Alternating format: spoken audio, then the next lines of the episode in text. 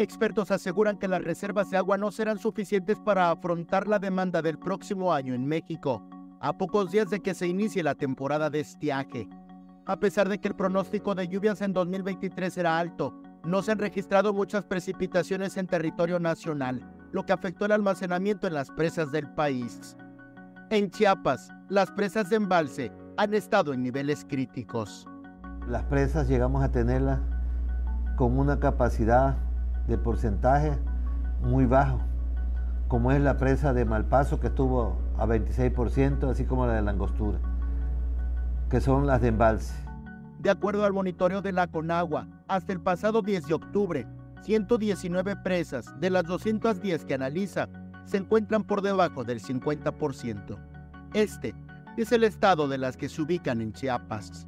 La presa Langostura tiene, puede decir, un 41% de su capacidad de embalse, comparada con el mes de mayo-junio que llegó a tener 26, se ha recuperado un 15%. La otra presa que es también del embalse, que es la presa de Malpaso, un 41% también tenemos a la fecha.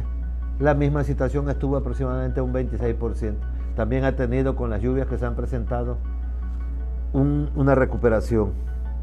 En cambio, las otras que son de generación de energía, que es la de Chicoacén, esa se encuentra a un 84% de su capacidad, porque el agua únicamente es de paso para producir energía eléctrica, ¿sí? Y la otra que es Peñita se encuentra a un 80%. La temporada de huracanes, no obstante que pueda causar daños, tiene un beneficio directo en las presas del país. Las llena. Sin embargo, pese al pronóstico que se generó este año, hasta 38 ciclones tropicales, ha habido 32 y con escasa abundancia de precipitaciones. Hemos tenido escasez de lluvia. Por ejemplo, aquí en el caso de Chiapas, vamos a hacer unas comparaciones.